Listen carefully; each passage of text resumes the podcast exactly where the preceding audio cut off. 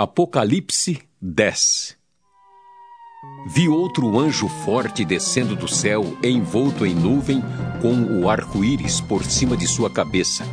O rosto era como o sol, e as pernas como colunas de fogo. E tinha na mão um livrinho aberto. Pôs o pé direito sobre o mar e o esquerdo sobre a terra, e bradou em grande voz, como ruge um leão.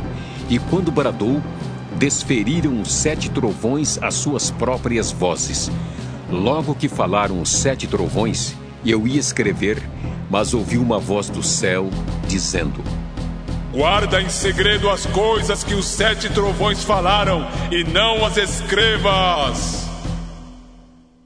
Então o anjo que via em pé sobre o mar e sobre a terra levantou a mão direita para o céu e jurou por aquele que vive pelos séculos dos séculos, o mesmo que criou o céu, a terra, o mar e tudo quanto neles existe.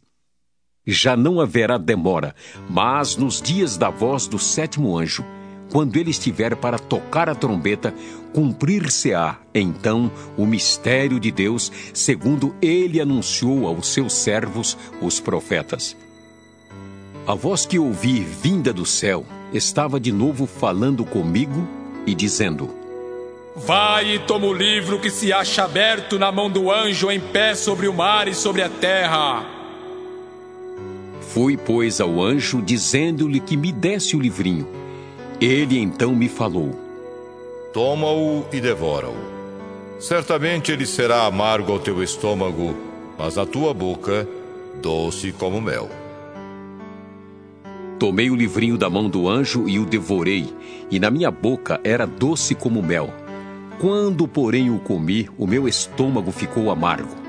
Então me disseram: é necessário que ainda profetizes a respeito de muitos povos, nações, línguas e reis.